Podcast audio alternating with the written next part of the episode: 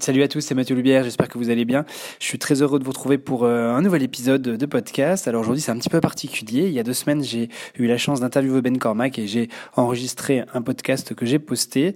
Pour ceux qui sont un petit peu fâchés avec l'anglais, je me suis permis de réaliser une traduction audio de ce podcast euh, afin que euh, bah, le plus grand nombre puisse accéder à ce que nous a expliqué Ben il y a maintenant trois semaines. Voilà. Eh ben écoutez, je vous souhaite de bien profiter de ce podcast et comme d'habitude, si euh, vous avez des questions, vous cherchez des informations, vous pouvez accéder à d'autres articles euh, et d'autres podcasts sur notre site internet www.gem-k.com dans la rubrique blog. Je vous souhaite une très bonne écoute.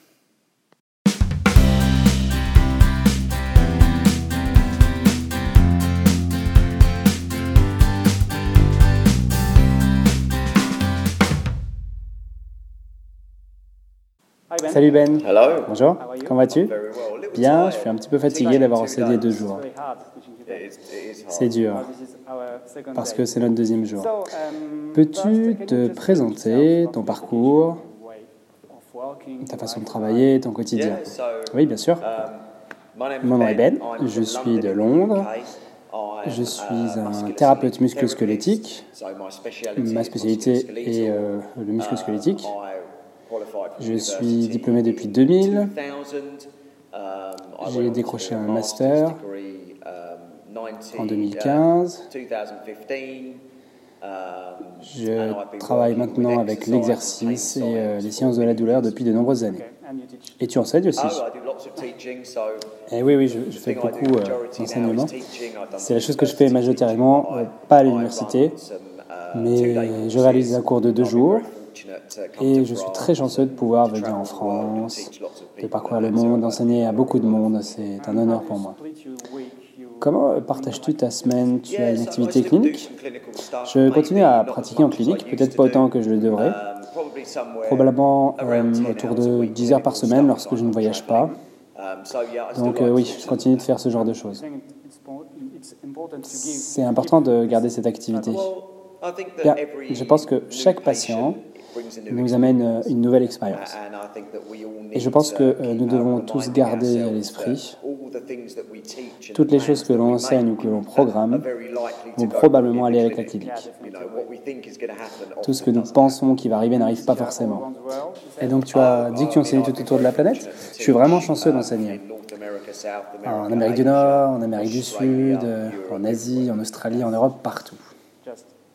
C'est juste fantastique, je pense. Euh, as-tu du temps pour tes hobbies? Mes hobbies, mon hobby principal, c'est le travail. Malheureusement, euh, je suis un bourreau de travail, mais j'apprécie faire de l'exercice. Euh, j'apprécie passer du temps avec mes amis, ma famille.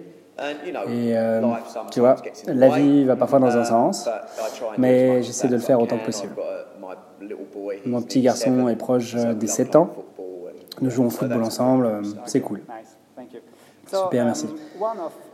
Ta spécialité, enfin tu as des tas de spécialités, mais l'une de tes spécialités est la douleur et parler de la douleur. Et hier tu as dit quelque chose de très intéressant et euh, de très inspirant pour moi. C'était comment tu vois euh, l'éducation à la douleur. Peux-tu euh, l'expliquer brièvement, si c'est possible, bien sûr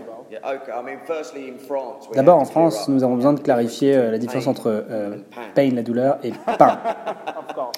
Donc, je vais parler de douleur et pas de pain. Donc, pour moi, parler de douleur, c'est plus... la douleur en elle-même n'est pas si importante. La douleur que tu expérimentes est importante. Donc je pense que lorsque l'on regarde les explications sur la douleur, parler de la douleur ou de l'éducation à la douleur, nous devons être capables euh, de connecter cela à la personne à laquelle on s'adresse. Je dois être capable d'exprimer ta douleur et non expliquer la douleur. Je pense que la plupart du temps, on parle souvent euh, de nerfs, de cerveau, de trucs comme ça. Ce qui est important et constitue une part de l'éducation à la douleur, bien sûr. Mais d'un autre côté, je crois qu'on doit être capable de personnaliser cela pour l'individu. Parce qu'autrement, ce n'est qu'une information. Parfois, les gens euh, ne veulent pas l'entendre, car ils ne trouvent pas cela pertinent pour eux. Donc, je pense qu'il est important que l'on prenne tout ce qu'on a compris, tout ce qu'on a appris de ces super scientifiques, qui sont bien plus malins que moi, vraiment plus malins que moi, et nous devons peut-être prendre les informations et les rendre plus applicables pour le patient. Et je suis sûr que c'est la perspective que beaucoup de gens soutiennent. Tout est ouvert au changement et à l'amélioration. Et je pense personnellement que c'est ce qui va améliorer l'éducation à la douleur. C'est ce qui va nous rendre meilleurs pour le faire. Même si, même si euh, tu vas contre ce que pensent peut-être les gens, ce que pensent traditionnellement les gens. Quel euh, outil utilises-tu pour euh, faire cela? Comment réalises-tu ton accroche? alors, pour moi, il s'agit d'abord d'écouter, d'écouter les gens. Um, Je pense que dans chaque histoire qui nous est contée, il y a une sorte d'accroche. Ce que je veux dire par là, euh, c'est qu'il y a quelque chose qui est soulevé. Y a-t-il quelque chose que la personne a mentionné plus qu'une autre, ou bien quelque chose qui est accentué, qui est importante pour eux? Ou quelqu'un dit quelque chose euh, qui est vraiment un problème pour lui. Cela peut être quelqu'un qui ne peut plus jouer avec ses enfants, quelqu'un qui ne peut plus vider le lave-vaisselle. Cela peut être quelqu'un qui ne peut plus pratiquer un sport ou une activité. Et ça peut être dû aux questions que l'on pose aux gens. Mais encore une fois, ce que nous voulons est une sorte d'information nous permettant de personnaliser ce que l'on fait. Donc vraiment, c'est déjà écouter, essayer de trouver ce qui est important pour la personne. Et euh, nous pouvons demander aux gens quelles sont les choses importantes pour eux. Quelles sont les choses euh, que vous ne faites pas et que vous aimeriez faire? Et alors, nous pouvons les questionner sur le comportement de leur douleur. Quand ils ont mal, comment se comporte la douleur? Est-ce qu'elle bouge? Est-ce qu'on a des signes de douleur multiples? Est-ce qu'on a une réponse à certains stimulés qui est euh, anormale Et vraiment, si je veux expliquer la douleur, si je veux parler aux gens, je veux la rapporter à eux. Ça ne veut pas dire que ça doit être incroyablement profond. Euh, cela veut juste dire que je dois écouter et dans un certain sens interagir avec la personne, à la place de lui donner des informations génériques euh, que je pourrais donner à 10 personnes au hasard. Et tu as parlé aussi d'écouter, de résumer. Oui, il y a des techniques basiques d'écoute active, euh, d'entretien motivationnel ou autre. Quand nous réalisons de l'écoute active, nous sommes engagés, nous montrer que nous sommes engagés, nous, montrons que nous, résumons, donc nous reformulons ce que les gens nous ont raconté. Et parfois, nous avons aussi besoin euh, d'être leur reflet, d'être capable de laisser la possibilité aux gens, pas seulement d'entendre ce qu'ils ont dit, mais parfois euh, ce qu'ils reflètent. Je pense que ça montre juste comment nous sommes investis. Et je pense que l'un des problèmes avec les soins en santé, c'est que les gens ne se sentent pas la personne. Le professionnel de santé est toujours engagé avec eux. On sait cela pour la médecine, les soins infirmiers. Ce n'est pas un truc de Ben Cormack. Il s'agit d'entretien motivationnel ou de choses dans, dans, le même genre. Encore une fois, les gens, des gens bien plus intelligents que moi. Par exemple, il y a un super livre écrit par Rolnick sur euh, l'entretien motivationnel.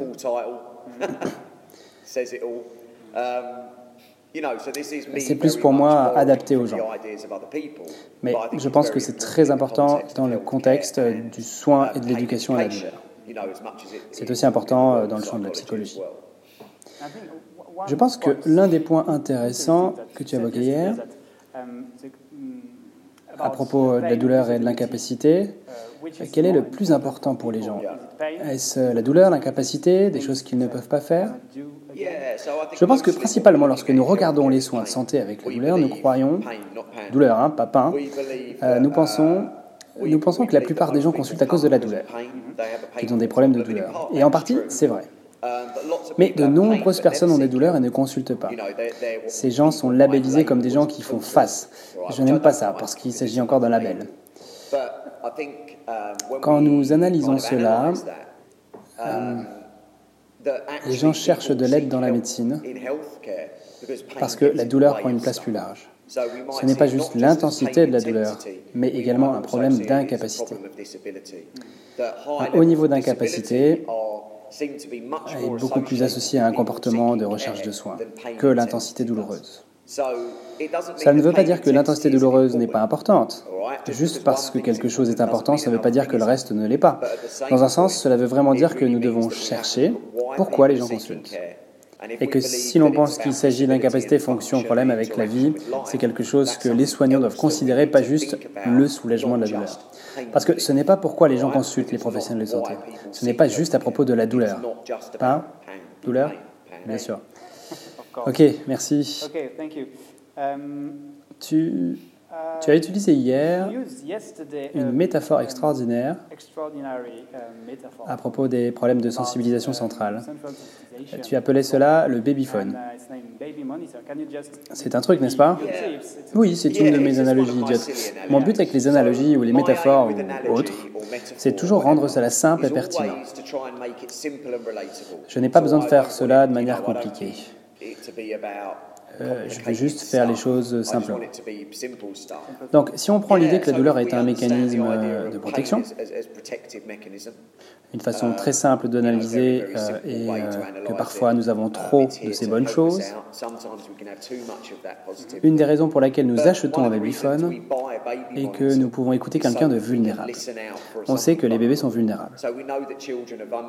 Ils ont besoin d'être nourris, d'être réchauffés, ils ont besoin de soins et d'attention. Si on pense au fait d'acheter un babyphone, cela me permet d'écouter de manière plus attentive mon bébé.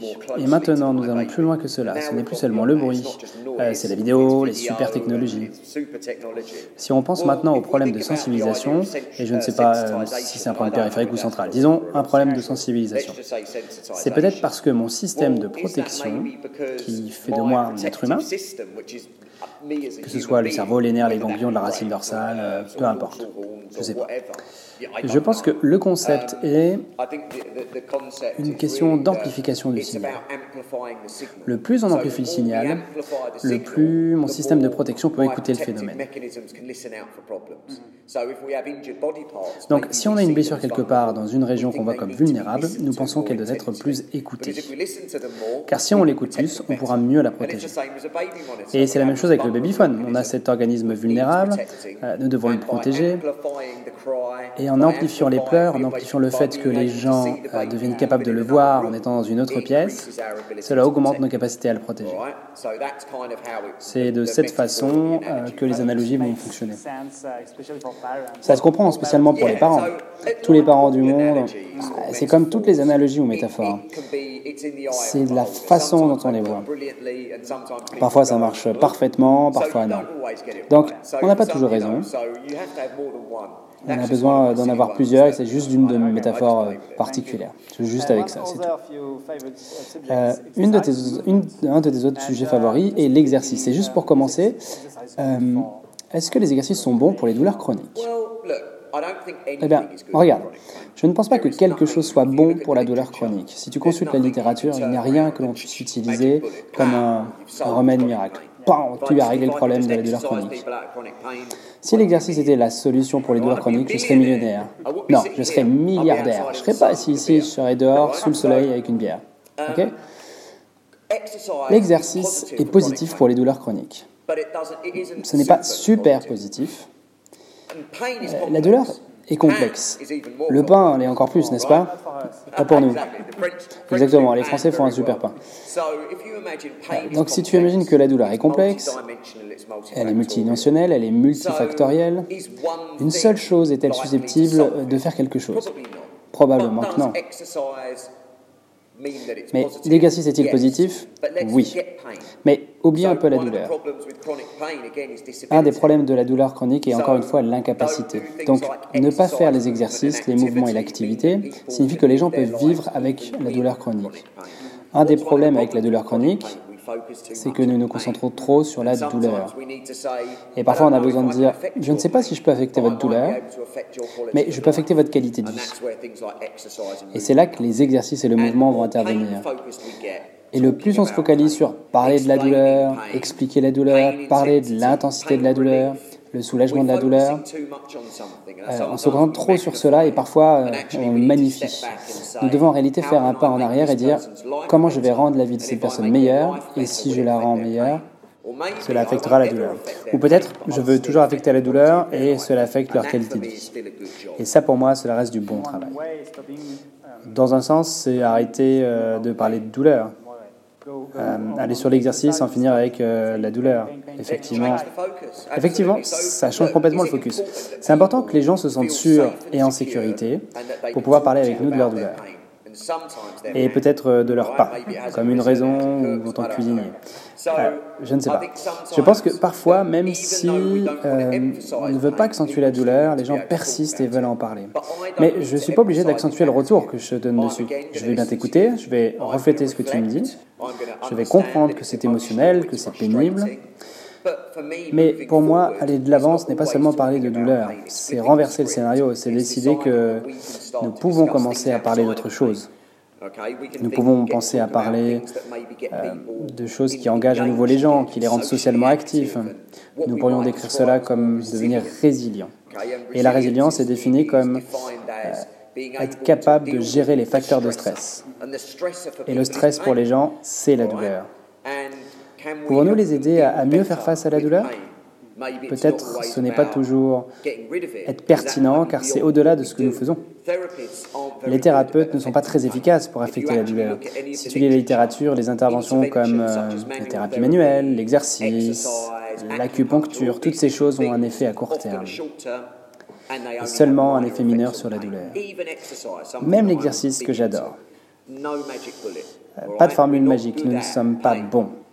Et c'est probablement parce que c'est très complexe, mais je pense qu'on peut aider les gens à retrouver leur vie. Je pense que c'est un, point clé très important de sortir de cette vision de la douleur. Bien sûr.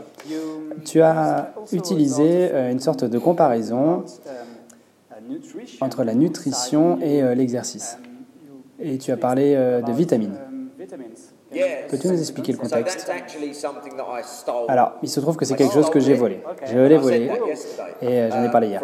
C'est d'un bon ami à moi, Nick Tuminello, un super entraîneur aux États-Unis.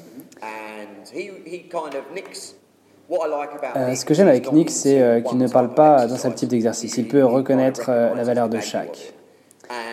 Je crois qu'une chose à laquelle il faut penser, et qu'en thérapie et en éducation, on se concentre souvent sur le bio et l'exercice.